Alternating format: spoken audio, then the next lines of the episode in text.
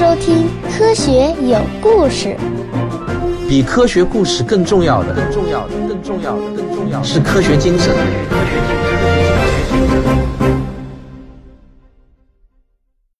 本期节目选自我的免费专辑《科学有故事》中的听众问答。今天这期节目是做给我的中小学生听众或者他们的家长听的。如果您不是这两种身份中的一种，那你可以完全不用听今天的节目。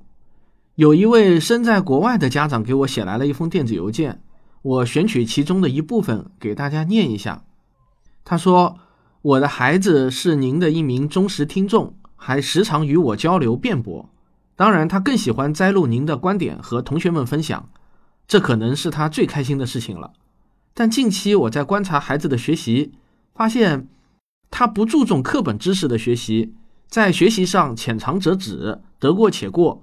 在与孩子的交流中，我感觉到他对学校知识不屑一顾，总喜欢追逐高深的科学知识。那么，能否请您谈一谈？您对中学学习的看法或认识？看完了这封邮件啊，我觉得我很有必要认认真真的跟我所有的中小学生听众谈一谈。我想很诚恳的告诉你们，我的这个节目是一个科普节目，它不可能代替真正的课堂教学。科普的目的和课堂教学的目的是有所区别的。我之前也一直强调，我做科普的首要目的是传播科学精神。次要目的是激发广大青少年未来投身科学事业的兴趣，这两个目的都不能取代课堂教学、打基础、学知识的目的。不论是小学的科学课，还是初中的生物化学课，还是高中的物理课，他们都是你们未来真正从事科研工作的基础课。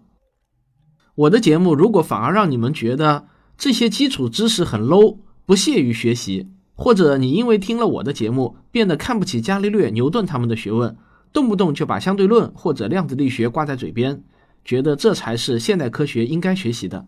那么我会很伤心的告诉你啊，你这是在狠狠的打我的脸啊！我会觉得自己是一个 loser。我先来跟你说一下我的节目或者我的科普书与教科书相比有哪些差异。我之前写科普文章，基本上呢就是靠我自己一个人。现在比之前好一点，某些重要的文章会有一个助理小编帮我做一些资料查证和审校的工作。但是呢，这和教科书的严格程度是完全不好比拟的。每一本教科书的出版都需要经过非常复杂的审校流程，一篇课文要最终定稿，必须要经过少则十几人，多则几十人的仔细审定。但即便是这样严格的流程，也不能保证教科书上的内容百分百是正确的。我们依然会时不时的在教材的修订说明中看到一些硬伤，所以你可想而知，在我的这些节目中会有多少的软硬错误了。因此呢，在绝大多数情况下，如果我说的和教科书上写的有矛盾的地方，那么多半呢还是我错了，不是教科书错了。所以你绝对不能看不起你们的课本，那可是很多人共同的心血结晶，里面的每句话和每个字都是经过了仔细的推敲才敢印上去的。正确的科学知识只会有难度上的层次关系，但没有高低贵贱之分。有时候我们会听到别人说：“你学的这个太 low 了，还是来学点高级的吧。”说这句话的人可以分为两类：一类是他确实已经把他认为 low 的知识全部都学会了，不满足了，他想继续深入学习；另一类则是像某些民间科学家那样，不理解基础知识和所谓高深知识之间的递进关系。以为不懂牛顿力学就可以直接开始学习相对论和量子力学，甚至是批判相对论和量子力学。这一类人最后有可能会成为卖肝卖肾只为争诺奖的妄人，不但害了自己，也连累了家人。所以我非常希望提问题的那位家长的孩子是属于前一种人，而不是后一种人。如果是前一种人，那么我们只需要稍微引导一下，让他学会用更为准确的语言来表达即可。而如果是后一种人，那就必须要认认真真的扭转他的认知，一定要设法让他明白知识的递进关系和科学探索的基本规律，要把这种危险的想法扼杀在萌芽中。科普书往往会把一些知识讲解的比较生动有趣，特别喜欢用各种类比，而教科书则几乎不会用类比，更多的是枯燥的公式。那为什么会有这样的差异呢？并不是写教科书的人水平不够，不懂得用讲故事、打比方的形式来讲解。原因就是知识的生动有趣和知识的准确性，就像跷跷板的两头，一头高，另一头就低了。再好的类比啊，也会降低知识的准确性。真正想学到准确的科学知识，唯一的途径就是静下心来，认认真真、仔仔细细地理解课本上的那些数学公式和看上去很枯燥的定义和描述。所以呢，科普书是永远也无法完全取代教科书的。你看再多的科普书，也无法让你迈入科研的大门。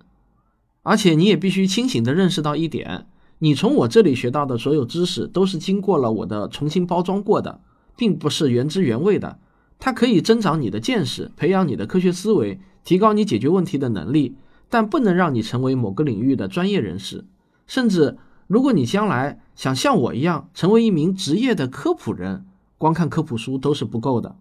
我给你讲一下我自己的亲身经历。在我成为职业科普人之前，我的书架上摆满的全是科普书。我读了这些书，让我有一种很好的幻觉，以为自己懂了很多，可以讲给别人听了。事实上呢？我在餐桌上也确实经常可以侃侃而谈，可是当我成为一名职业科普人后，需要把很多东西写下来，面对各行各业的专家审视的时候，我就越来越发现科普书无法满足我的需要了。于是我的书架上就逐步摆上了各种教科书。我举个例子，我在写《星空的琴弦》的过程中，我的书架上就多了南京大学出版社的《图解天文学史》，科学出版社的《简明天文学教程》。还有高等教育出版社的基础天文学，这倒并不是我买来装点门面的，因为我发现，在写作过程中确实有很多疑问，在网上看到的解答是不放心的，只有找到教科书上的白底黑字或者公式演算后，我才放心。在阅读这些教科书的过程中，我越发认识到教科书的不可取代性。我书架上还有一套费曼物理学讲义，也是我现在翻看的最多的书之一。我从来没有兴趣拿书来装点自己的门面，我现在是真心觉得少不了它们。到了中学阶段，你就将逐步接触到物理、化学等自然科学的基础课程，这些课程中的知识都是未来更深入学习大学课程的基础，或者说是走上更高一层的台阶。假如你对中学物理、化学的考试得心应手，轻松拿下，那么你当然可以去追逐更高级的课程。但是反过来，如果你连这些基础课程的考试都考不好的话，你哪来的资格嘲笑这些课程 low 呢？就我所知，凡是所有能报得上名号的科学家，他们的中学数学、物理成绩都是很好的。我从来不知道哪个人中学物理考试考不好，却在成年后做出重大的自然科学成果的。有一个被一而再、再而三传播的谣言，是说爱因斯坦小时候成绩不好。这成了很多中学课程考不好的人的借口。然而，事实上却是，二零一七年诺贝尔奖官方委员会在他们的官方推特账号上贴出了爱因斯坦十七岁高中毕业时的成绩单。你想看一下吗？点开本期文稿就可以了。他的所有理科成绩都是最高分六分，甚至连历史都是六分，只有一门法语的成绩是三分。所以呢，我的一个基本观点是啊。如果一个人不擅长对付中学理科课程的考试，并不能说明他将来一定不会取得人生的辉煌。但是如果他未来想在科研上有所成就的话，那可能就难了。如果你未来想成为科学家，那么证明自己可以成为科学家的最好方法，并不是把科学有故事的内容反反复复的听到，可以向同学们复述，而是可以轻松应付中学的考试，那才是你的真本事。我给你讲的这些知识，一旦当你进入大学，进入到相关专业开始学习后，你就可以全部忘掉，再学一次了。我讲的知识和教科书上真正准确的知识是有差异的。我真心不希望听多了我的节目，让你产生一种似乎可以藐视老师的幻觉。你一定要知道，我无法取代你的科学课老师所掌握的那些专业知识，我只是对他们所讲内容的一种补充，开拓你的眼界。